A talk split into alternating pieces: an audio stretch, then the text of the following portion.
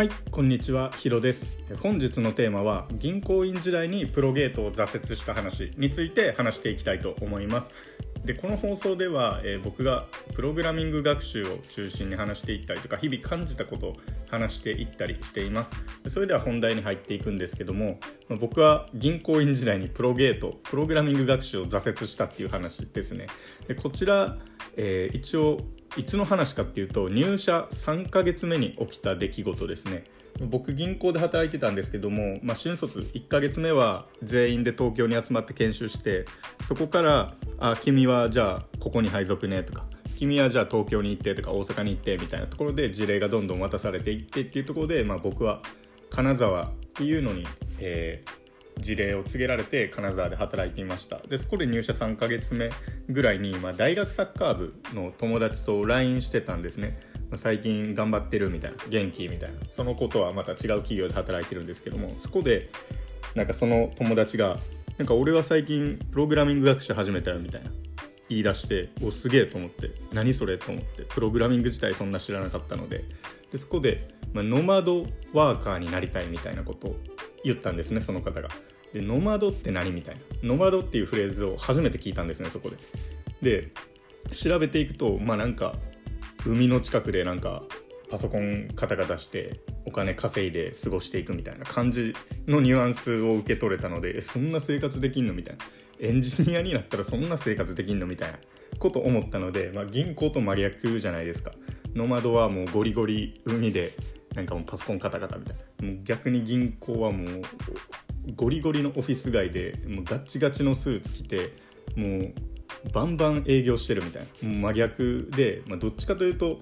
まあ、平和に暮らしたいなみたいなところがあったのでノマドに憧れてとりあえずプログラミングしたいから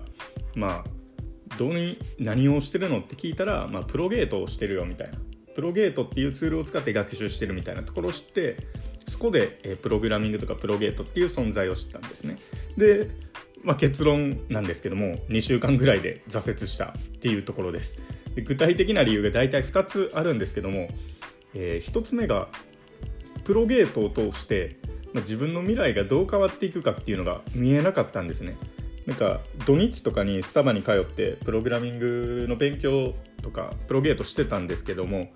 その当時プログラミングをして結局これが何につながるのかっていうのが全く見えてなかったんですね。た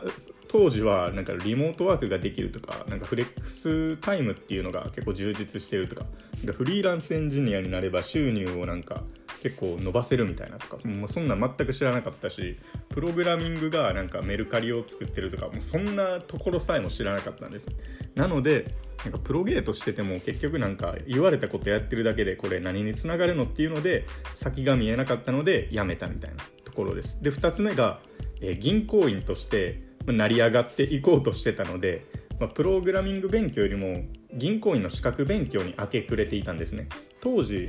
まあ、3ヶ月入社3ヶ月目の出来事って話したのでちょうど7月ぐらいだったんですね。その時はちょうど、えーファイナンシャルプランナー FP っていう資格と簿記っていう資格と銀行員の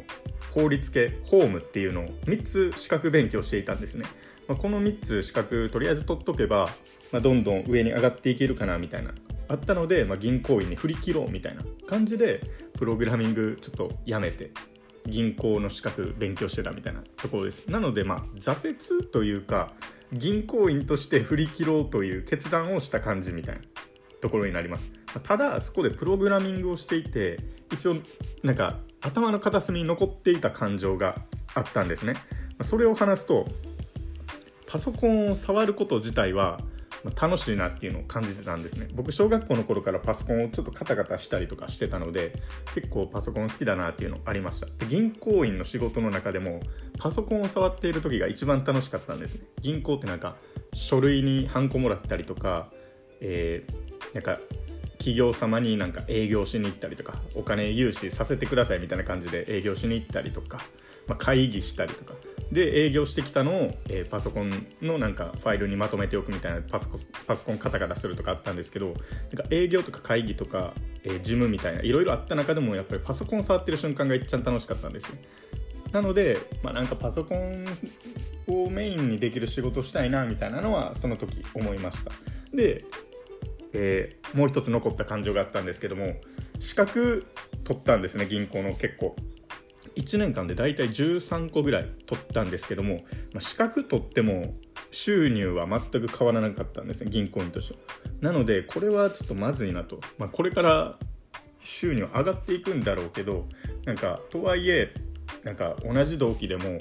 そんな23個しか取ってないやつ。で僕が、えー、13個取ってるみたい。で比べても、まあ、給与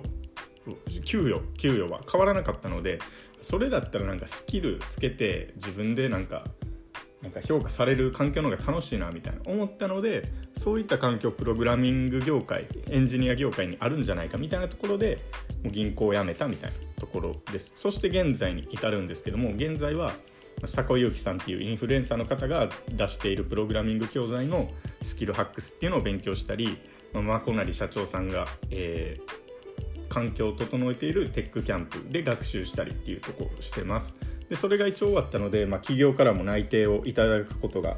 できています現在は、まあ、なのでそこに行くか行かないかみたいなところあとは決断下すだけみたいなところになってきてるんですけども、まあ、最後に、えー、重要なところを言うとプログラミングを挫折しないためにはみたいなことを話していきたいと思います。ここが一番大事かなと思うんですけどもそれは結論から言うとプログラミング学習をゴールにしてはいけないなっていう僕の失敗談から思いました。つまり次の誕生日までに案件を獲得するとかお金を貯めてスクールに通うとか企業に内定をもらうとかっていうのを一歩先のところにゴール設定したらプログラミング挫折するっていう